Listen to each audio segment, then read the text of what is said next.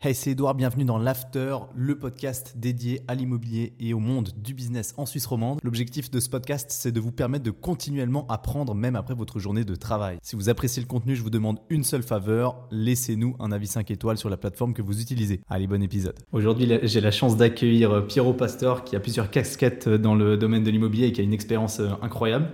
Euh, déjà, salut euh, Pierrot, merci beaucoup d'avoir accepté. Merci à toi Edouard d'être euh, venu ici et puis de m'avoir proposé. C'est avec grand plaisir que j'ai accepté. Magnifique.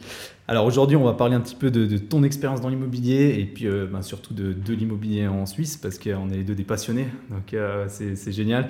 Toi, tu as une grosse expérience. Déjà, tu m'avais dit que tu avais fait le, diplôme d'administrateur de biens immobiliers. Tout à fait. donc le diplôme fédéral pour les experts de l'immobilier en Suisse. Euh, et du coup, euh, tu as beaucoup d'expérience dans plusieurs domaines. Euh, que, comment est-ce que tu es tombé déjà dans l'immobilier et dans quelle partie, quel domaine, secteur de l'immobilier à la base? Alors, moi, je suis tombé dans la marmite depuis tout jeune, comme on dit ça, parce qu'en fait, dès mon plus jeune âge, avant même la fin de ma scolarité, je m'intéressais déjà à l'immobilier. Ah ouais. J'aimais, ouais, j'aimais bien les constructions, j'aimais bien J'aimais bien tout ça. Puis mon papa, il était dans la, dans la construction, dans, dans le second œuvre. Donc il a, il a une entreprise où il rénovait des, des maisons. Et puis ben, c'est ça qui m'a fait en fait aimer ce. J'aimais beaucoup voir un, un, bâtiment euh, avant et après rénovation. Du coup, euh, c'est ça qui m'a un peu attiré dans l'immobilier. Plutôt la partie technique de l'immobilier alors Plutôt la partie technique au début. Et puis après, euh, étant donné que je suis plus un intellectuel qu'un qu'un manuel, bah, automatiquement, je me suis dirigé plutôt dans la, dans la partie euh, bureautique, si on peut appeler ça comme ça. Ok, d'accord. Donc, euh, donc en fait, alors quand tu as commencé dans l'immobilier vraiment, c'était quel, quel domaine? C'était en 2001-2002 quand j'ai commencé mon apprentissage en tant qu'employé de commerce dans une régie immobilière. Ah ok. Voilà, j'ai commencé mon apprentissage dans une grande régie immobilière nationale. Donc gérance Gérance d'immeubles, exactement, où on gérait euh, des immeubles pour des fonds immobiliers, des caisses de pension, et, enfin toutes sortes de clients institutionnels. On n'avait pas de privé là-bas. Et du coup, je fais euh, mon apprentissage là-bas, j'ai adoré. Par la suite, j'ai eu la chance euh, de tout de suite pouvoir être gérant technique à la sortie de mon apprentissage à l'âge de 18 ans. Et donc, j'ai fait mes premières expériences directement comme gérant. Et, ensuite, bah, j'ai continué ma carrière, euh, toujours dans la gérance, euh, en, franchissant tous les échelons. Et après, euh, à côté, bah, j'ai eu la chance de pouvoir faire un petit peu du courtage. Et puis, j'ai fait des, constructions, des, promotions immobilières par la suite, à titre privé. Excellent, donc tu as vu la totalité en fait de tous les domaines de l'immobilier. Quoi. Voilà, exactement. Et puis pour me former en fait dans toute cette partie promotion, développement, que je ne connaissais que très peu, je côtoyais de par mon métier dans la gérance, bah, j'ai pris la décision quand j'ai eu la possibilité d'acquérir mon premier terrain, c'était à Saint-Sulpice, où, j'ai construit un, petit immeuble de 8 appartements. Excellent. Euh, bah, en fait, j'ai pris un architecte pour faire euh, le permis de construire. Et une fois que j'ai obtenu le permis, bah, j'ai résilié son mandat et puis c'est moi qui ai suivi toute la construction de A à Z. Ah, incroyable, ok. tu as commencé par la DT direct. Exactement, donc euh, c'était le meilleur moyen pour moi de, de, comprendre et me former dans ce métier. Ah, t'apprends vite là Là, t'apprends vite et tu dors peu la nuit. ouais, c'est clair. Et puis, euh, et puis voilà, j'ai fait beaucoup d'erreurs. Et puis grâce à ces erreurs, bah, dans la deuxième promotion que j'ai faite, bah, c'était beaucoup plus simple après. Ah, génial. Du coup, alors maintenant, maintenant tu as lancé tes services, ton, ton business euh, dans l'immobilier. Alors, ça fait pas si longtemps que ça hein Non, tout à fait. En fait, si tu veux, bah, j'ai travaillé pendant 11 ans euh, dans un grand groupe immobilier. J'étais directeur de la Suisse romande. Je chapeautais quatre succursales Genève, Lausanne, Sion et Fribourg. Donc, euh, ça m'a permis de, de, connaître tout le marché roman parce qu'il y a des grandes, grandes différences entre Sion et puis, euh, puis euh, Champagne à Genève. Ah d'un point de vue marché et même, législatif. Hein. C'est énorme. Donc du coup, j'ai eu la chance pendant ces, ces 11 années de pouvoir vraiment m'approfondir, approfondir toutes mes connaissances techniques et puis sur le terrain chez ce grand groupe immobilier. Puis l'année passée, donc j'ai pris la décision de lancer mes propres sociétés j'ai séparé en deux en fait mes activités. Donc euh, j'ai créé l'immobilier où là je fais du courtage, de la mise en valeur, du développement immobilier, puis on touche aussi un petit peu du viager. Et puis après, j'ai une autre euh, société qui s'appelle Stone Age Immobilier, qui est une régie immobilière où on fait de la gérance d'immeubles et, de l'administration de PPE. Ok, donc, euh, donc service 360 degrés quoi. Tout à fait, exactement. C'est quel service qui te prend le plus de temps maintenant? La gérance. La gérance, d'immeubles, c'est le service qui me prend le plus de temps parce que en fait, on a quand même des grandes responsabilités parce que bon, moi j'ai le 70% de ma clientèle aujourd'hui, c'est des fonds immobiliers et des caisses de pension, c'est-à-dire des institutionnels. Et puis eux, ils ont besoin de beaucoup de données parce qu'ils ont des investisseurs derrière et ils doivent rendre des comptes. Donc du coup, euh, du moment où ils doivent rendre des comptes, bah, nous, on doit aussi leur rendre des comptes. Et puis la grande différence entre un institutionnel et un privé, c'est qu'un institutionnel, on a des bouclements souvent euh, trimestriels et on doit donner des, des feedbacks mensuels, alors qu'un privé, ben, on va peut-être fixer un budget et puis on se voit une fois de temps en temps et on fait un petit coup de fil quand il y a un petit problème dans un appartement, c'est beaucoup plus simple. plus de liberté. Et, on a beaucoup plus de liberté. Mais nous, on aime les deux, donc euh, on a vraiment une clientèle variée entre euh, instit et, privé. Ok, excellent. Mais du coup, vu que tu étais dans un grand groupe, enfin directeur dans un grand groupe, euh, c'était pas compliqué de se dire, ok, donc j'imagine avec des bonnes conditions, c'est pas compliqué de se dire bon bah je recommence à zéro. Avec, avec euh, bah, écoute c'était le choix le plus compliqué parce qu'en fait euh, pour être transparent avec toi le, quand j'ai j'ai toujours eu ce rêve de, de, faire quelque chose pour moi et de, de, voler par mes propres ailes. Et, et puis en fait j'ai eu l'opportunité de rentrer en fait dans, le, dans la direction générale de cette société dans laquelle j'étais et, et, puis euh, c'est à ce moment-là, quand ils m'ont fait cette proposition en février 2021, que je me suis dit, bon, si j'accepte ça, je dois rester encore 5 à 10 ans. Et du coup, tu bah, vas plus partir. Bah, je partirai plus. Donc du coup, j'ai dit, c'est soit j'accepte et puis je reste engagé dans une société qui n'est pas la mienne, ou alors bah, je casse mon contrat maintenant et puis je commence à voler par mes propres ailes. Et puis vu que je suis quelqu'un qui suit mes rêves, ben, j'ai pris cette décision. Mais ce n'était pas une décision facile. Hein. Ah, c'est courageux, hein. c'est courageux, surtout à, un moment comme ça. Euh, et du coup, mais tu t'es, associé direct ou bien tu es parti seul seul? Non, je suis parti seul. Donc, ah euh, donc Real Immobilier, je, je, suis seul actionnaire. Et puis après, bah, Stone Age Immobilier, ça s'est fait dans une deuxième étape, mais très vite, quelques mois après. Et puis là, je, je, je suis, euh, je suis associé dans, dans Stone Age Immobilier. Ok, parfait. Et maintenant, alors du coup, c'est quoi le service que tu, que tu préfères euh, proposer maintenant entre tout ce que tu fais? Alors moi personnellement j'aime tout ce que je fais donc euh, c'est un peu c'est l'immobilier. c'est l'immobilier que j'aime. Après ce que je préfère euh, parce qu'on a toujours des choses qu'on préfère moi, moi ce que j'aime c'est la promotion immobilière le développement immobilier. Et, puis moi je prends un réel plaisir quand je peux acquérir ou développer pour un client parce qu'on le fait aussi pour le compte de tiers euh, je vois un terrain, une vieille bâtisse, une un immeuble à rénover, etc. Et puis en fait, euh, j'ai cette faculté de l'imaginer déjà terminé. Et puis après, bah, quand je le vois terminé, rempli avec des locataires ou des, des, des nouveaux copropriétaires qui sont dedans, bah, je, me sens, je me sens réalisé vraiment. Ça, c'est l'expérience. Ouais, ça, c'est la chose qui me plaît le plus. Ok, ouais. Et euh, mais en ayant, en ayant ce qui m'intéresse, c'est que c'est compliqué de toujours, enfin, tout faire en même temps. Euh, ça demande énormément d'énergie, hein, mais dans chaque domaine de, l'immobilier, ça demande beaucoup de travail et de concentration. Et du coup, comment est-ce que tu, comment est-ce que tu gères euh, de, faire à la fois du courtage, de la promotion, de la gérance euh, Vous êtes combien et comment comment c'est géré ça? Alors mes, mes, journées en fait elles sont organisées en fonction de la, masse de travail que j'ai. Alors la gérance c'est une masse de travail fixe. Là on est cinq collaborateurs et, et puis ça, ça, tourne. Et là, j'interviens ponctuellement, journalièrement dans les dossiers quand ils ont besoin de moi. Mais j'ai quand même des gens, j'ai engagé des gens brevetés, diplômés. Donc euh, des gens qui sont autonomes. j'ai des top collaborateurs, j'ai vraiment de la chance pour ça. Ça, c'est la clé, ça. Ouais, ça, c'est la clé.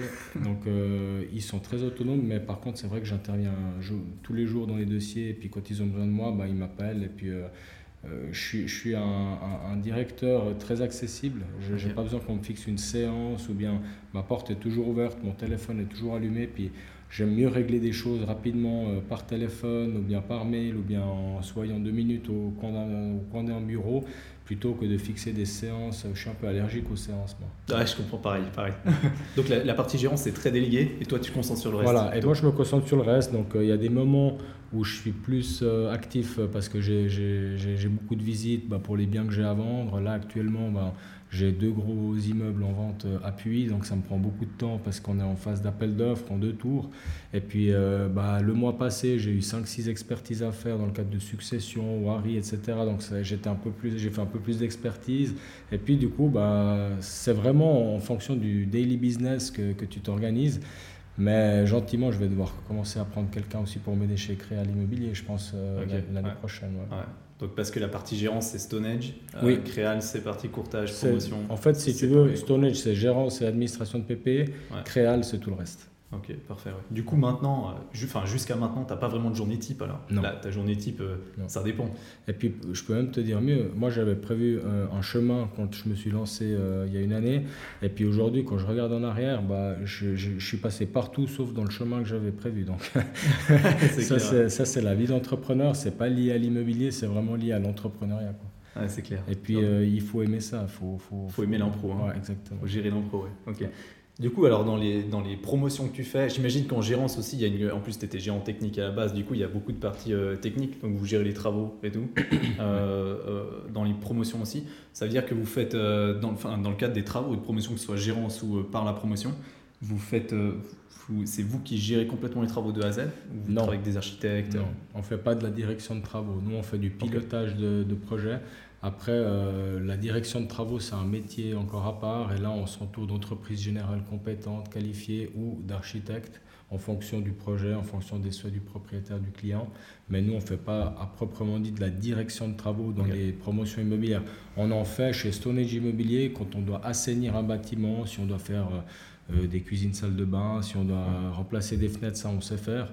Mais après, quand il faut construire un bâtiment, euh, on s'entoure de, personnes euh, compétentes. Euh. Donc, donc, dans le cadre de la gérance, les petits travaux, vous les faites vous, vous les supervisez vous, qui n'avez pas d'informations. Mais dès, dès qu'il y a une ampleur, là, on, s'entoure d'architectes ou bien de, sociétés qui font de la direction de travaux. Ouais, exact. Alors, du coup, dans les promotions que tu fais, tu, es plutôt, tu prends plutôt un architecte avec une entreprise générale ou un architecte qui gère tout, ou bien c'est plutôt entreprise totale et déléguer tout? Écoute, moi, j'ai pas, moi, j'ai pas vraiment de j'ai pas vraiment de modèle type en fait. Hein. Chaque projet est différent, chaque projet a, une conjoncture, à un moment donné dans, dans, l'économie. Et puis bah, des fois, ça va être plus avantageux de travailler en direct avec un architecte et des fois, ça va être plus avantageux de travailler avec une entreprise générale. Au final, je m'excuse un peu le terme, mais je m'en fous un peu. Moi, ce qui m'intéresse, c'est la qualité du projet à la fin, le respect des délais et surtout le respect des coûts. Du moment où on a ça, que ce soit une entreprise totale, architecte ou, ou bien entreprise générale, ça m'est complètement égal. Ok, parfait. Les projets, tu les fais plutôt sur Vaud Alors, euh, les, les, projets que j'ai fait actuellement, j'en ai fait deux sur Vaud puis un sur Genève. Mais on n'est pas du tout fermé, on, on étudie partout. Hein. Êtes prêt à venir en Valais À Sion, oui. Ah, gros potentiel le Valais. Hein. Sion, moi, je, alors, moi, moi, je suis un, j'adore le Valais, donc euh, bah, je, comme je te l'ai dit, je suis souvent à Cromontana. Euh, pour moi, c'est un marché qui est, qui est très dynamique. Euh, les Suisses allemands, parce que j'ai forcément dans mes clients, je travaille beaucoup avec des caisses de pension et des fonds immobiliers qui sont suisses allemandes. Pour eux, le Valais, c'est la carte rouge. Ils veulent pas mettre les pieds, ils veulent pas investir parce que c'est dangereux, il y a trop de taux de vacants. Mais en fait, si on connaît c'est ça. Il y, a, il y, a, des endroits en Valais qui sont beaucoup plus avantageux euh, que mhm. des endroits à Genève ou à Zurich. Hein. Ça, il, faut, il faut juste savoir où on met les pieds. Et, la grande différence entre le Valais et, les autres cantons que je connais, c'est que, par exemple, euh, à Sion, d'une rue à l'autre, les prix peuvent changer euh, de, de 30%. Donc il, faut, il faut vraiment bien connaître le marché local. Je pense que ça, alors ouais, je pense que l'immobilier est extrêmement micro-situationnel. Ouais et puis particulièrement en Valais. C'est vrai que j'en ai souvent parlé. Ouais. Euh, on, a, on a vraiment des régions, des communes en Valais avec un taux de logement euh, vacant qui est, qui est très élevé, moyenne sur la commune. Et si tu t'y intéresses vraiment et si tu creuses un peu, tu te rends compte qu'il y a une rue, effectivement, ou un quartier euh, où le taux de logement vacant il est à 15% parce qu'il n'y a personne qui veut aller. Écoute, et, un quartier à côté, il n'y a pas de vacances. Tu as totalement raison. Et puis, et puis malheureusement, y a, les gens ne s'en rendent pas compte. Récemment, j'ai un client qui m'a approché pour un projet à Champlain. Je dis ouais, c'est top, c'est à, à, 5 minutes seulement de Sion. Donc lui, il a fait son plan financier avec les prix euh, Cédunois. et puis je lui ai dit, mais mon gars, t'es à côté de la plaque. c'est risqué ça. Même si c'est à Champlain, c'est à 5 minutes de Sion en effet, mais c'est pas Sion. Et tes prix, ils sont totalement disproportionné par rapport à, cet endroit. Donc euh, il faut s'entourer d'experts, comme tout par exemple. très important ça. Euh, euh, à titre personnel, tu as pas mal investi, hein, je crois, quand même dans, dans l'immobilier. On a vu là, on, bah, on, a participé au congrès ensemble d'ailleurs de, de, de, SIFI à Lausanne. très intéressant congrès sur l'immobilier. On a vu que bah, la situation, tout le monde la connaît, les taux sont montés, ça devient un peu plus compliqué, ça fait peur un peu aux gens. Mhm. toi, du coup, d'un point de vue investissement, tu continues d'acheter Tu penses que tu continues de croire euh, en l'immobilier Ou bien est-ce que les, taux sont, les prix sont très hauts, les taux sont montés euh, Forcément, ça va s'écrouler. Alors, moi, je pense pas que ça va s'écrouler, mais par contre, je suis beaucoup plus attentif à où je mets les pieds et puis euh, surtout sur les prix de transaction. Donc, aujourd'hui, on voit que dans les annonces, les prix ont très peu bougé. Dans les annonces, je précise. Par contre, dans les prix de transaction, ça a quand même déjà commencé un petit peu à baisser. Ça se négocie beaucoup plus et puis les banques, elles sont beaucoup plus réticentes. Donc moi, pour répondre à ta question, je continue à regarder et puis je cherche toujours à investir. Mais par contre, je suis plus prudent dans un marché où il y a quand même une récession. Euh, on, a, on a de l'inflation, les taux, euh, ils sont très euh, instables. Euh, aujourd'hui, si je devrais euh, acheter quelque chose, je partirais plutôt sur du Saran que sur du fixe, alors que jusqu'à maintenant, j'ai beaucoup travaillé avec du fixe parce que je suis un peu bileux, donc j'aime bien avoir euh, une certitude que pendant X années, bah, je suis tranquille. Par contre, aujourd'hui, si je devrais acquérir quelque chose, je partirais plutôt sur du Saran. Ok, excellent, intéressant ça.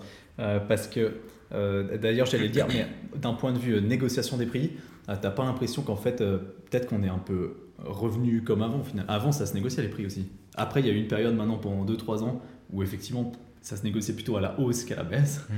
Euh, euh, et puis d'ailleurs, j'avais vu une étude comme ça, effectivement, avec des prix de vente réels qui étaient en moyenne supérieurs au prix qui était affiché sur Internet. Maintenant, c'est plus du tout le cas, on est d'accord. Est-ce qu'en en fait, on n'est pas revenu un peu à la normale, au final, peut-être? Je pense qu'on n'est pas encore revenu à la normale, mais on est en train de revenir à la normale.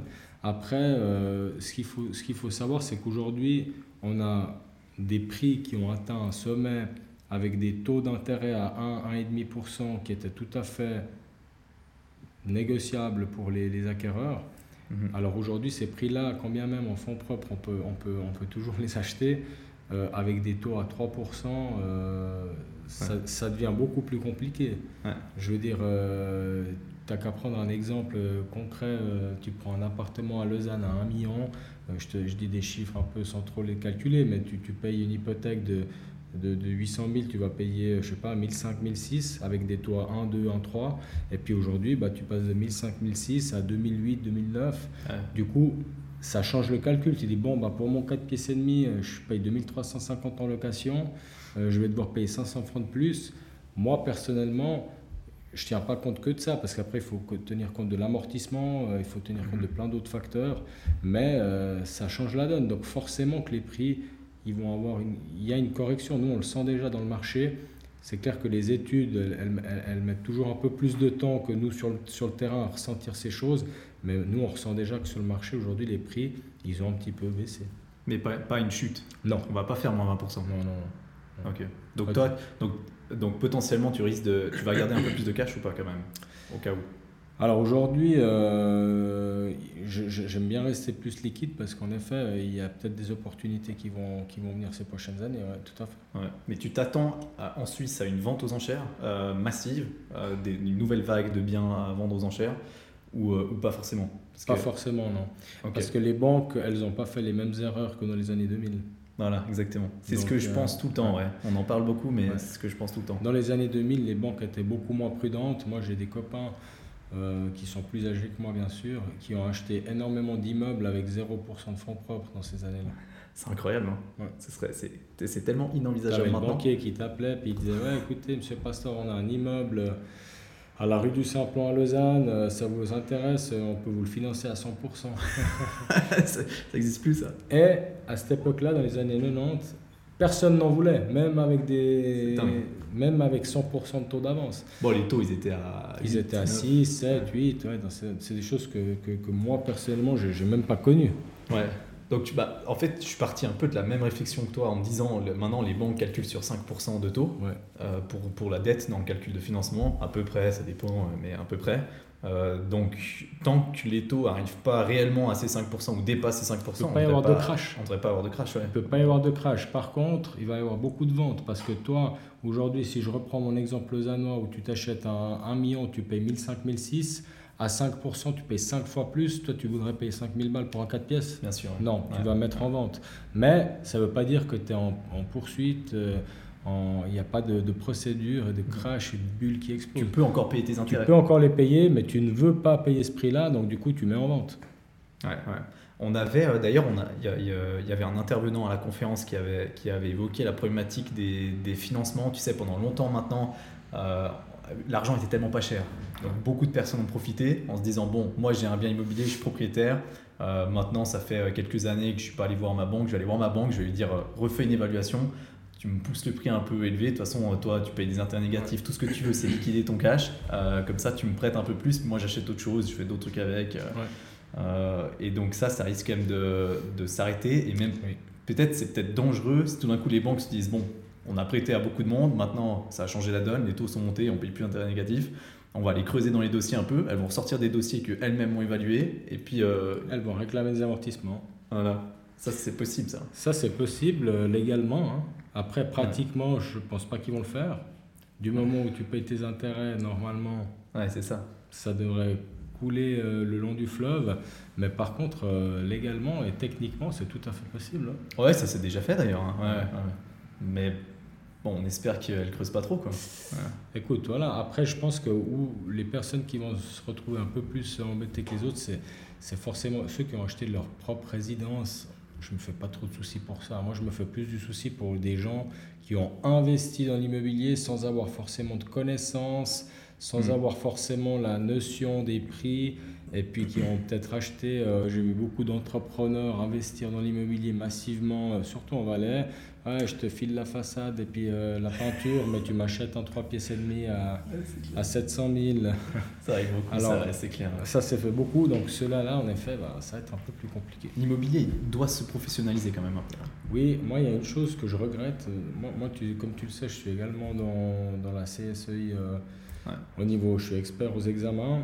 Et je trouve qu'il y a quand même quelque chose qui me dérange un petit peu, c'est qu'il n'y ait pas de label pour les. Enfin, pas un label, qui ait pas de licence pour les courtiers pour offrir des services professionnels. Parce qu'aujourd'hui, n'importe qui peut, peut, se prévaloir courtier et puis tellement, enfin, c'est tellement dangereux de mettre son patrimoine dans les mains de quelqu'un qui n'a pas forcément les compétences de nous conseiller correctement, c'est très dangereux. Ouais, j'ai toujours trouvé fou parce qu'en plus, c'est l'acquisition la plus importante en général dans une vie.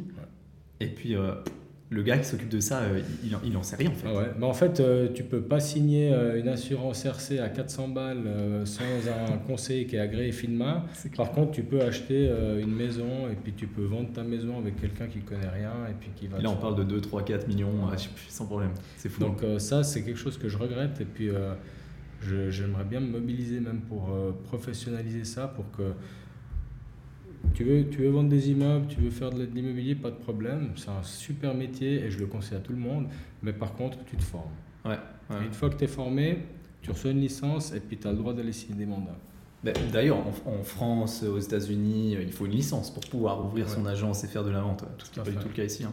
Mais, mais, même, même pas forcément que le courtage au final. Gérance, c'est pareil. Mhm. Promotion, c'est pareil. N'importe qui. D'ailleurs, il y a eu beaucoup de scandales avec les gérances. Euh, bah, il y a des gérances qui ont piqué un peu de l'argent, en effet. Qui, qui ramassent les fonds d'innovation. Ça, c'est malheureusement, euh, heureusement, une, une, très faible minorité. Euh, je dirais mhm. même que tu peux les compter sur les doigts d'une main, heureusement.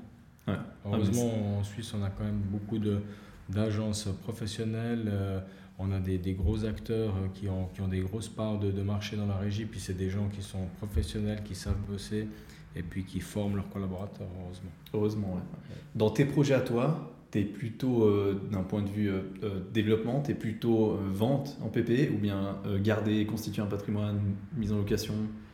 Ou ça dépend du cas par cas Ça dépend du cas par cas. Euh, je fais les deux. Je fais les deux.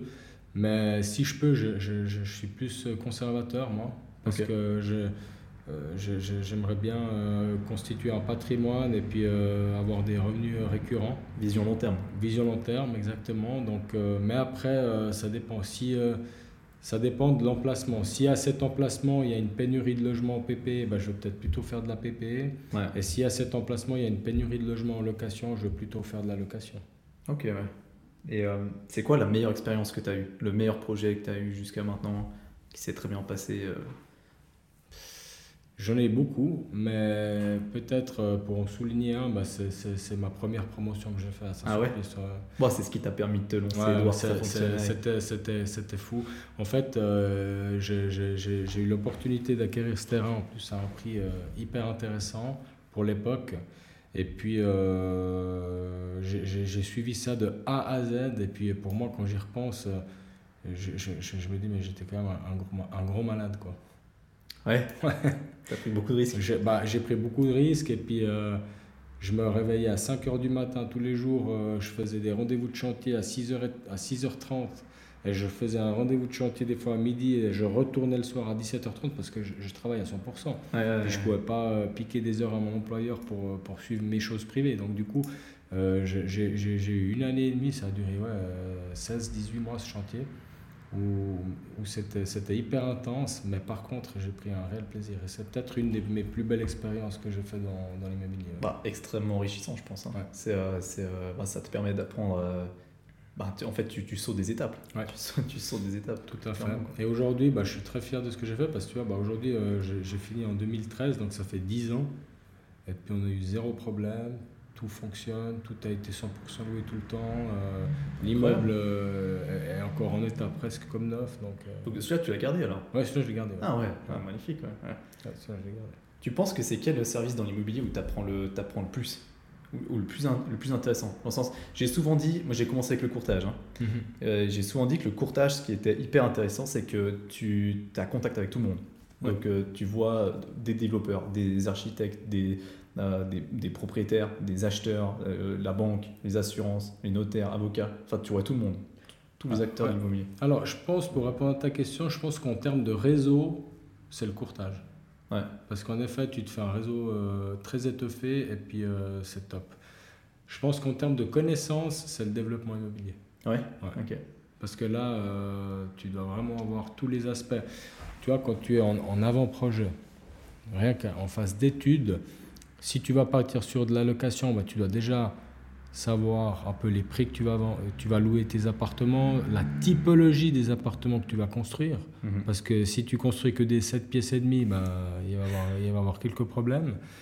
Et si tu veux faire de la vente, c'est pareil. Les surfaces de vente PP, quelle grandeur pour un 3 pièces, quelle grandeur pour un 4 pièces, quelle grandeur pour un studio, qu'est-ce qu'il y a besoin dans ce quartier. Donc en fait, dans le développement, il y a beaucoup de connaissances micro et macroéconomiques. Tu vois aussi euh, des, des- des instances publiques, les communes, le canton, etc. Mhm. Ouais, c'est vrai. ouais. Donc euh, je trouve qu'au niveau Ouais. euh, enrichissement technique, c'est le développement immobilier qui est, qui est le plus cool. Et au niveau réseau, c'est le courtage. ouais. Bon, en plus, toi, tu vends tes propres promotions au final. Oui. Donc, euh, ouais, donc euh, tu fais la totale. Après, tu gères en plus l'immeuble. Moi, moi, je fais la totale, en effet. Mais là, typiquement, actuellement, on a une promotion en cours à, à Romanel-sur-Lausanne.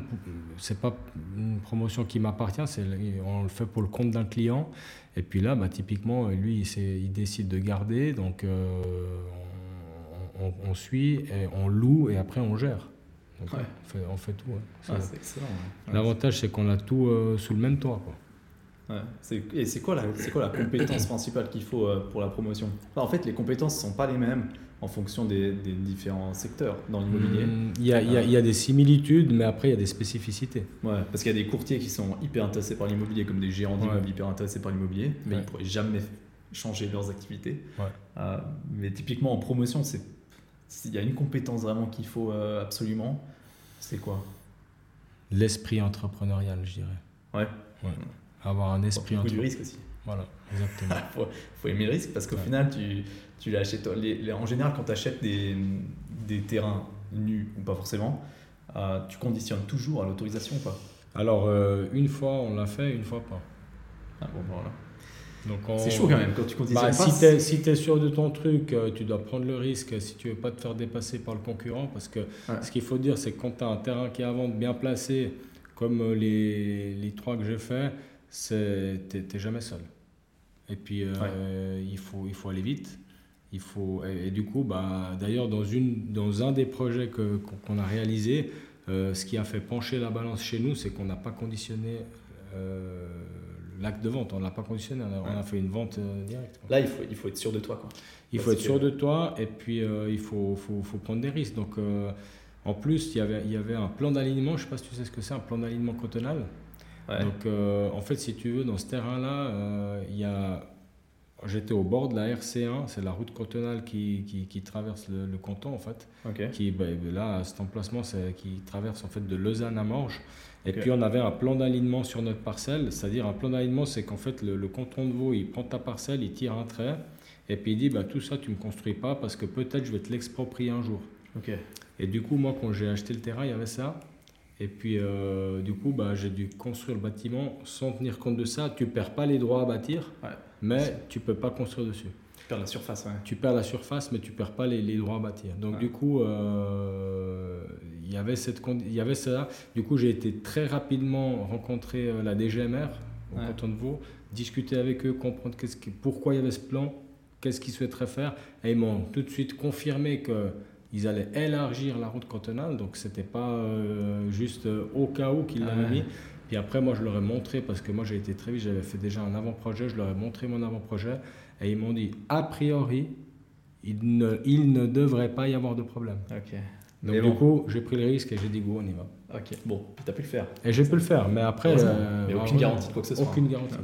Dans les préavis, alors l'État, il te donne jamais de garantie. Jamais. il, il, y a, il y, a, beaucoup des, des si, quoi. Ouais. mais justement, parce que qu'est-ce que tu en penses typiquement de. Enfin, c'est hyper compliqué maintenant la promotion. Euh, c'est très effrayant, en tout cas pour quelqu'un qui ne connaît pas, euh, de se dire, purée, quand tu vois l'évolution juridique qu'on a maintenant ces dernières années en Suisse, il y a la, la, Lex Weber qui est arrivée, les résidences secondaires terminées je veux dire, tu étais promoteur dans les, dans les stations de ski, euh, du jour au lendemain, tu fais plus rien. Euh, la LAT, la, la, qui fait beaucoup, beaucoup parler. Typiquement, tu es promoteur à Montreux, du jour au lendemain, tu fais plus rien. Ça peut durer maintenant 10 ans, euh, il se passe plus rien. C'est C'est chaud quand même. C'est compliqué. Puis après, il y a aussi la L3PL qui est venue aussi mettre une couche supplémentaire. Donc, pour moi, toutes ces lois, elles viennent toujours compliquer Aujourd'hui, on a, on, a, on a une pénurie de logements en Suisse romande qui est phénoménale. Ah, surtout Genève-Vaud. Genève-Vaud, c'est phénoménal. On ne construit pas assez de logements. Donc là, heureusement, ces dernières années sur Vaud, dans l'ouest lausannois, on a fait une, construction euh, à la hauteur de la demande, mais uniquement sur une petite période. Donc ça suffira pas pour absorber tout ce qui doit venir. Et, aujourd'hui, qu'est-ce qu'on l'État nous met encore plus de bâtons dans les roues avec ces lois qui viennent compliquer. Et puis il y, a un charabia administratif qui décourage. Euh, les investisseurs Les investisseurs à construire et à rénover et à assainir. Aujourd'hui, si tu dois assainir un appartement, tu es censé faire une demande L3PL, il te bloque ton loyer pendant 3 à 5 ans. Si tu le gars il se dit mais pourquoi je vais investir? Mais je le reloue comme ça. Ouais, c'est clair, c'est Je le reloue comme ça. Il y a un gros, et, problème à Genève avec ça. Hein, à Genève, mais attention parce que la LDTR, dans un certain sens, moi je la trouve moins contraignante que la L3PL. Ouais. J'ai pas lu dans le détail. La L3PL, elle est alors la LDTR, on, connaît, euh, c'est bon. Mais la, L3PL, elle, elle, rigole pas non plus. Hein. Elle, est, assez contraignante. Hein. Après, si tout le monde respecte la L3PL, il pourrait engager 15 personnes de plus euh, à Lausanne pour euh, traiter les demandes. Hein. Parce qu'aujourd'hui, si tu fais une demande, euh, suivant comment, tu as 3 mois de délai d'attente, 2 mois de délai d'attente, et c'est tout ça du temps où tu rénoves pas, tu es vacant. C'est pas, pas rationnel et puis ça va pas dans le bon sens Surtout qu'on sait que nous, on a en Europe, dans le monde, des, des objectifs 2050, même en 2030 déjà au niveau énergétique, euh, à accomplir, mais pas, euh, c'est pas une option, ça, hein. ça on doit le faire venez pas mettre encore des lois qui viennent compliquer les choses. Quoi. Ouais, puis en plus des lois, on en avait parlé à la, enfin ils en avaient parlé à la conférence, c'est la lourdeur administrative des autorisations de construire, c'est incroyable. tu passes par 8, 9, 10, 12, 15 services ah, pour des, des, bricoles, des trucs qui n'ont pas de sens c'est compliqué. Et ça te prend, euh, franchement, avant de faire un projet, bah, combien de temps ça te prend le jour où tu, découvres un terrain, tu dis ok, on se met d'accord sur le prix, à partir de là, c'est pour combien de temps quoi? Parce que l'acquisition, au final, en, deux jours, ça, ça, ça, dépend où tu es. Si tu es à Lausanne, tu peux faire euh, plus 8 à 9 mois en tout cas que sur les autres communes. Donc 8 mois de plus qu'ailleurs. Ouais. 8, 8, à, 8, à, 8 à 10 mois de plus qu'ailleurs. En plus, il y a un droit de préemption à Lausanne, non le, la commune. Oui, tout à fait. Ouais. Partout, Ils ont une petite carte avec des petits points là sur les quartiers où ils veulent le préempter. D'ailleurs, il y, a, y, y, a un terrain qui a été préempté par la commune de Prix. Je ne sais pas si tu as suivi dans la presse. J'ai vu passer 62 millions. Ça a fait couler beaucoup d'encre, ça. Hein. c'est pas fini d'ailleurs. Hein. D'ailleurs, ils l'ont préempté puis ils l'ont revendu euh, à, la, à, une, à, une, coopérative de logement. En plus, c'est pas la commune qui développe quelque chose là-bas. Donc, euh, ouais, moi, ça, pour moi, personnellement, mais c'est que mon humble avis euh, personnel, je trouve que c'est quand même quelque chose qui n'est pas correct. Bah, D'ailleurs, à, ce propos, j'avais un, confrère des, des, du brevet euh, qui bossait avec beaucoup d'investisseurs institutionnels et il, nous, il m'avait dit on a un investisseur qui ne met plus un franc à Lausanne à cause de ça. Parce qu'une fois, il avait. Euh, bah, parce qu'il il, va, il va creuser, il va chercher, il, il, il, il continue, enfin, il cherche des opportunités d'investissement parce qu'il veut investir euh, dans la ville et, le jour où il investit, il se fait préempter son mhm. immeuble. Mhm. Euh, il a dit ma dernière fois quoi, je mets plus pied là-bas. Et puis tout ce qu'il a investi pour faire la due diligence, il a, il a payé un expert euh, pour venir expertiser son bâtiment puis valider son investissement, bah, tout ça c'est pour sa pomme. Hein. Ouais, c'est perdu. Hein. Et on n'est pas en train de se faciliter la vie. Hein. Ça va pas, ça va pas en s'améliorant. Hein. Malheureusement pas. Typiquement la, la, la, loi sur le mitage du territoire qu'on a voté en 2019. Ouais ça aussi, c'est. Euh, mais ça aussi, quand tu as une casquette de promoteur, elle est compliquée. Tu, transpires quand même quand il y a ce genre de voix. Hein. Elle est compliquée. Combien même, moi, je la, je la, je la partage parce qu'il faut, il faut densifier, il ne faut pas aller construire partout dans les campagnes. Ça, moi, je, l'idée de base, je la partage. Après, moi, j'ai eu la chance de pouvoir partager au, plan partiel d'affectation euh, Malais-Gare à, à, Malais, où, il y avait deux tours euh, dans le plan de quartier. Mhm. Et puis bon, on a eu des référendums en fait. Ouais. Heureusement, euh, le syndic et la commune étaient pour, et puis euh, on, a, on, avait aussi les bons arguments, hein, donc euh, tout était légalisé, donc il n'y avait pas de. Mais voilà, donc les, les, la population vote oui à la latte. Exactement. Et puis après, bah, tu viens proposer une tour dans le centre de Malais, c'est sur le, le, centre Malais-Lumière en fait, hein, que, que, que, que, je gérais à l'époque. Et puis au fond, finalement, bah, tu as un référendum et puis les gens ils font opposition parce qu'ils veulent des tours, ils veulent pas densifier, mais ils veulent pas chez eux. ils veulent ailleurs. Donc en fait, les Lausannois ils votent oui, mais ils veulent, des tours à Zurich, à Zug, à Genève. Et puis les Genevois, bah, ils veulent pas des tours chez eux, ils veulent des tours à, à Lausanne, à Montreux, mais, mais pas chez soi.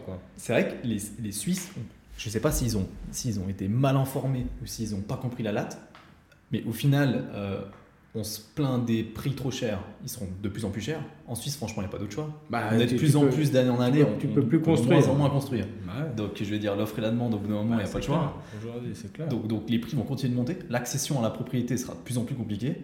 Euh, et puis, si le but, c'est d'arrêter de construire horizontalement, mais verticalement et densifié, on ne peut pas accepter ça en votant, hein, en acceptant nous-mêmes, et puis ensuite se plaindre parce qu'il y a des immeubles qui poussent à la place des maisons. 100%, d'accord avec toi. Tu, tu, peux, tu peux pas t'avoir l'argent du beurre, le beurre. Euh, tu as entièrement raison, et puis euh, c'est un, un, réel problème. C'est un vrai problème qui n'a pas été compris par le. C'est un réel problème. Enfin, je, sais pas, c'est dingue. Hein. Mais bon. Si tu devais donner un, un conseil à, à quelqu'un qui veut commencer dans l'immobilier, parce qu'il y a, y, a, y a un, jeune qui est intéressé par le domaine euh, et puis qu'est-ce qu'il faut qu'il fasse absolument quoi. Se former, travailler dur, sérieusement, et puis avoir la passion pour son métier, que ce soit dans l'immobilier ou ailleurs, peu importe. Mais, mais sans ces trois critères-là, on va pouvoir faire des heures partout, mais on va pas pouvoir faire... Euh, laisser une marque, quelque chose. Pour laisser une marque, pour entreprendre, pour euh, prendre du plaisir, euh, il faut vraiment avoir ces trois critères pour moi. Se former, travailler dur et puis suivre son rêve. Ça, c'est les trois, trois critères. Il n'y a, y a, rien qui vient sans rien. Et puis euh, après, on peut se former aussi des fois sur le terrain. Hein, je dis pas, mhm. il y a des gens qui sont moins académiques que d'autres. Euh, moi, moi, personnellement, moi, j'ai pas fait l'université, j'ai pas fait le gymnase. Moi, j'ai voulu me former sur le terrain. Bon, après, j'ai fait les brevets et le diplôme, mais Parce que t'es passionné par ça. Parce que je suis passionné par si, si t'aimes l'immobilier, euh, tu peux pas pas aimer les brevets au final parce que Exact. tu parles que d'immobilier. Tu Ça, parles que du Moi j'ai immobilier. incroyable d'ailleurs dans, dans le brevet d'expert. Alors toi tu as fait brevet gérant, diplôme Ouais. d'administrateur. Là j'aimerais bien avoir ton avis sur le diplôme parce que euh, c'est Ouais. un, truc Ah, on peut en parler. Mais, euh, mais euh, euh, les intervenants, c'est des experts de l'immobilier. Euh, tu parles que d'immobilier. Mhm. Tu fais du droit sur l'immobilier. Tu fais euh, de l'économie immobilière. Enfin, tu sais. Donc tu peux pas, tu peux pas pas aimer. Si t'aimes l'immobilier, tu Tu peux pas pas aimer. Bon, le brevet d'expert, c'est le plus complet à mes yeux et le plus compliqué aussi parce qu'il il va vraiment en profondeur. Donc, euh, moi, je le, je le trouve top, le brevet d'expert. Et, et après, euh, le brevet de, de gérant, bah, il est un peu plus généraliste parce que les gérants, c'est des généralistes. Ouais, c'est clair. Ils doivent Ouais. connaître énormément de choses, euh, mais tu peux pas tout maîtriser et aller dans le détail. Ouais, c'est intéressant. Toi, tu corriges des examens à la Commission suisse des experts? Tout à fait. Moi, je suis expert au brevet fédéral et également euh, au diplôme fédéral. De- Donc brevet fédéral de gérant. de gérant et puis euh, je fais aussi courtage. Une fois, j'ai fait aussi la correction de, de ceux d'experts, les écrits. Excellent. C'était pas les miens alors. C'était pas cette année. Non, c'était il y a quelques années en arrière, ouais, tout à fait. Ouais. Ok. T'as as déjà euh, été intervenant dans les cours Oui. le prof? Oui, j'ai fait, fait ça pendant deux ans, mais j'ai arrêté parce que j'aimais bien le faire, mais ça prend un temps énorme à préparer les cours. Ce qu'il faut savoir, c'est que pour donner un cours de 45 minutes, il faut 3 heures, 3h30 de préparation à, à la maison, au bureau avant. Et puis, euh, ce qui m'a vraiment poussé à arrêter, c'est qu'en fait, quand tu donnes des cours, tu peux pas être expert aux examens. Ok. Donc en fait, ils ont fait une exception avec moi pendant une ou deux années. Et après, ils m'ont dit, écoute, là, il faut choisir. C'est soit tu fais les cours, soit tu fais expert aux examens. Et puis, vu que euh, moi, je, je prenais plus de plaisir euh, aux examens, euh, parce que tu vois les gens en situation réelle, en fait. Ouais, tu es dans un cas pratique, et puis euh, ça permet aussi de noter les bons noms quand on doit recruter après. T'es un méchant expert. Ah. Non, pas du tout. Dans le sens, les, les, les, bonnes personnes que je trouve qui sont bons, euh, je retiens leur nom, puis si un jour je dois recruter un, un bon, bah, je l'appelle. Ah, en fait, tu démarches des. Ouais, c'est un super marché pour moi, tu vois. Ah ouais, c'est clair, c'est clair. Ah non, incroyable. Donc tu préfères donner des cours, enfin tu préfères être expert que donner des cours? Alors franchement, moi, ça m'intéresserait trop de donner des cours. Je trouve que la, la transmission du savoir, surtout dans un domaine que tu adores, quoi, dans lequel tu es. Mais tu, tu, tu jours. peux le faire sans problème, toi. Parce que Ah, c'est pas je- donné à tout le monde de, c'est pas donné à tout le monde de partager sa connaissance, tu vois. Ouais. Tu peux être un excellent expert, mais tu sais pas l'expliquer, tu sais pas le partager. Et toi, tu as ça. Je le vois sur tes vidéos. Toi, tu arrives à, à- à- Toi, tu pourrais sans problème Ah, merci. Bah, j'ai demandé, mais il n'y a, pas pas de place. Quoi. Pas de place pour l'instant. l'immobilier, ouais. Ouais, mais ça viendra, faut garder ton nom là-bas, et puis ça viendra. J'espère, j'espère. je vais relancer de temps en temps. Ouais. T'as demandé où Svit ou à l'USPI Euh, Smith pour le moment, ouais. Ouais. Bah, tu me dis si jamais. Ouais. Ah, si tu connais quelqu'un, avec Ouais. plaisir. Euh, comment tu vois l'évolution de, de l'immobilier euh, à l'avenir, dans le sens où maintenant on est, euh, ben, c'est un, un domaine qui est quand même assez euh, préhistorique, l'immobilier, et puis les acteurs, les acteurs principaux du marché, ça reste des baby boomers, que ça reste des, des 50, 65 ans, 70 ans, enfin voilà. Euh, mais maintenant, il y a la génération maintenant qui commence à arriver, des plus jeunes qui commencent à arriver, prendre quelques parts de marché, et puis du coup, il y a pas mal d'innovations, de startups qui arrivent. La PropTech, ça explose partout sur Terre. Typiquement, des, des, des entreprises comme Priceable, Property euh, ou Neo aussi. Euh, Qu'est-ce qu'est-ce que t'en penses, toi, dans l'évolution future de. Bah, je, je, je pense que il y a, il y a une nécessité de disrupter les codes dans l'immobilier. Ouais. Disrupter les codes, c'est-à-dire de casser tout ce qui a été fait puis recommencer d'une manière beaucoup plus moderne. Euh, c'est pas facile quand tu as une gérance euh, en place, euh, quelque chose de. un gros bateau, c'est vraiment pas facile. Je Ouais. l'ai vécu hein, où Ouais. j'étais avant. Et c'est aussi la raison qui m'a poussé à créer ma propre boîte, partir d'une feuille blanche, parce qu'en fait, j'ai- misé mon énergie sur ce qu'on appelle les pains, euh, où j'arrivais pas à changer dans, Ouais, dans, mes précédents emplois, pour directement commencer d'une manière digitale, moderne, simple, efficace. Ok, ouais. Donc euh, c'est ça qui m'a poussé aussi à créer ma propre régie, je te dis sincèrement. Parce que changer un bateau qui avance, c'est vraiment pas facile. Ah, Change- en fait, c'est comme, là, je peux te faire même une métaphore, c'est comme si tu dois changer les roues d'une voiture qui roule. Ouais, c'est vraiment compliqué. Ok, ok. Bah, bah, c'est vrai qu'au final, l'immobilier, ça a une inertie qui est énorme par rapport au reste. Mais là, je pense que au niveau digitalisation des processus, on a 10 ans de retard minimum. En, Suisse ou dans l'immobilier Dans l'immobilier en général. Ok. Mais c'est vrai que. Et en Suisse en particulier.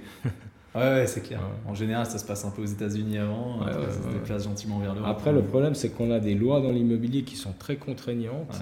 Et puis, euh, tu vois, typiquement, je te donne un exemple chez moi. Moi, j'ai tout digital. Hein.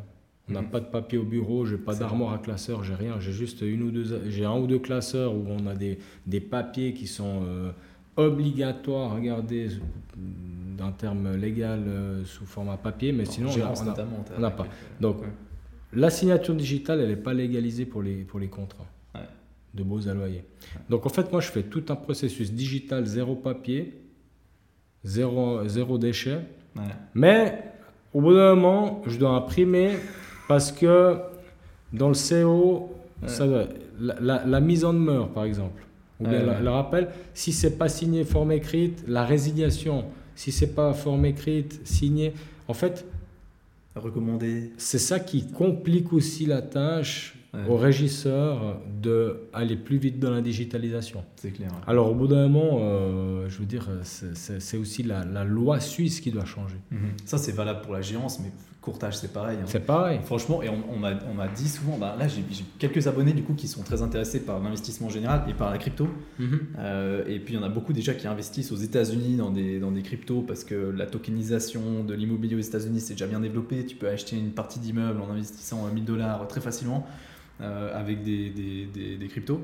Mais ici c'est inenvisageable. Et euh, il y a des il y a des gens qui me demandent mais comment faire pour acheter, euh, euh, enfin pour euh, comment faire pour tokeniser un immeuble ici puis le vendre n'importe où à n'importe qui par des cryptos? Tu te dis putain mais mets en ligne avec la LFIE ici, mets en ligne un immeuble que tu vends à des Américains qui payent avec des bitcoins. T'es mort. Bon après oublie pas qu'on est en Suisse, le pays des banques.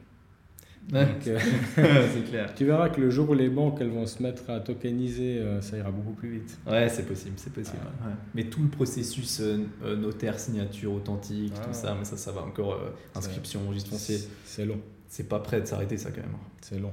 Du coup, par rapport à tout ça, est-ce que tout, tout, ce qui évolue d'un point de vue juridique euh, et puis euh, ben, l'évolution démographique en Suisse qui est positive, toujours, toujours plus de monde, tu penses qu'il y, a un plafond dans les prix de l'immobilier ou, pas du tout? Au final, quand on voit Genève, euh, on a vu, ben, à la conférence, on a vu, hein, dans 20 ans maintenant, les prix en Suisse ont fait x2 en moyenne en Suisse, plus ou moins, hein, plus 109% en 20 ans. à Genève, c'était x3. Ouais.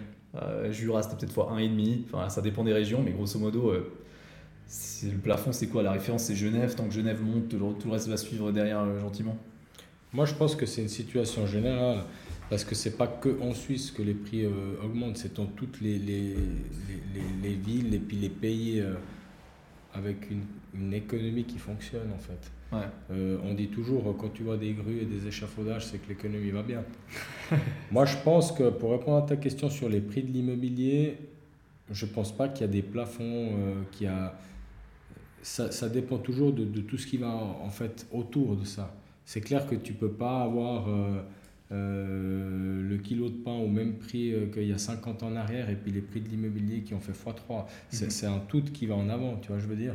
c'est si tu regardes les prix de l'immobilier aujourd'hui, ils ont fait x2, mais si tu vas acheter euh, une voiture, bah moi je me rappelle que dans les années 90, tu pouvais t'acheter une voiture toute option avec 65 000, 70 000. Aujourd'hui, si tu veux une voiture toute option de la même marque que j'imagine, tu es dans les 130, 140 000. Donc ça aussi fait x2. Donc je pense que c'est un tout. Et par rapport au prix de l'immobilier, moi j'ai une, une, euh, une, remarque que, qui me plaît assez. Moi je pense que le plus fou fait le marché dans l'immobilier. Parce que toi tu vas avoir une valeur d'expert, lui il va avoir une valeur de banquier financier, mais au final la vraie valeur c'est de celui qui voit et qui, et qui se projette dans cet appartement, dans cette maison, dans cet immeuble, dans ce terrain. Et, et, pour ça, bah, le plus fou fait le marché, moi je dis souvent.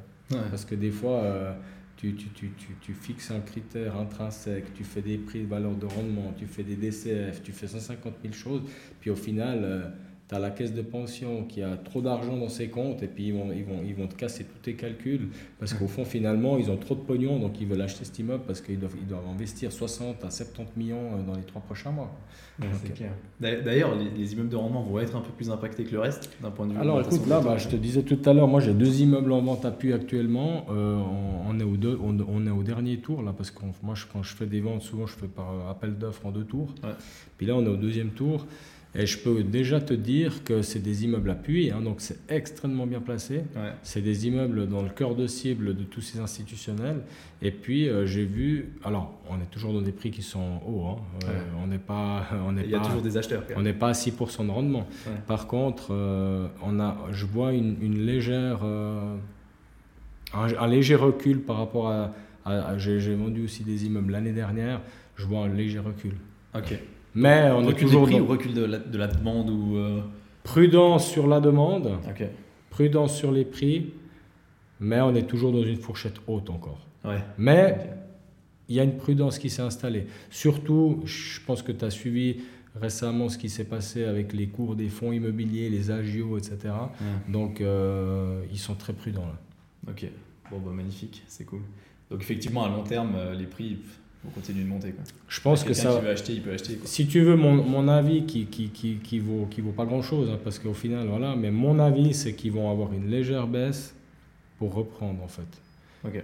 Je pense que là, on va, on va aller vers une période plutôt baissière. Mhm. Légèrement baissière, on va pas revenir dans les prix il y a 10 ans, hein, mais ça va descendre un peu, puis après ça va remonter de nouveau. Ok. Donc pour du long terme. C'est comme ça que je ressens. Oui, pour le long terme, il faut à acheter, bien sûr. ok, magnifique. Surtout, ce qui est fort avec l'immobilier, c'est que au final, toi, tu achètes, ton bien immobilier il prend de la valeur, ta dette, elle reste là et, la valeur de ton bien immobilier monte. Et ta dette, même, elle, descend, tu l'amortis un petit peu petit à petit. Voilà, alors le, le, c'est l'effet inverse. Pour ceux qui ont acheté euh, trop cher il y a, il y a une année, deux ans, ils vont avoir peut-être un petit peu euh, la corde au cou. Mais voilà, moi, quand, quand j'ai acheté mon, mon, appartement à Cramontana, c'était en 2016-2017. Euh, tout enfin, les prix étaient très bas. Il y avait 1500 logements à vendre à Cramontana. C'est énorme. Et puis tout le monde me disait, mais t'es un grand malade, il y, y, a tout qui se pète la gueule, ça va pas. Puis aujourd'hui, la valeur de l'appartement, bah, elle a fait x3. C'est clair. Là, tu peux te faire refinancer. Là. ah, mais je le ferai pas, parce que je suis prudent. bon, bah, magnifique. Merci beaucoup en tout cas hein, pour bah, le partage et toutes ces connaissances. C'est hyper important, hein, je pense, pour tout le monde. Euh, donc euh, bah voilà, je te souhaite le meilleur pour euh, la suite. Merci à toi aussi. Bravo pour ce que tu fais. Bravo pour ce que tu fais, je tenais à le dire, à le souligner. Et puis avec grand plaisir, un prochain épisode sur un autre thème, sur quelque chose de plus ciblé, sur quelque chose. avec grand plaisir. Avec plaisir. Magnifique. Merci Pierrot. Merci. À plus.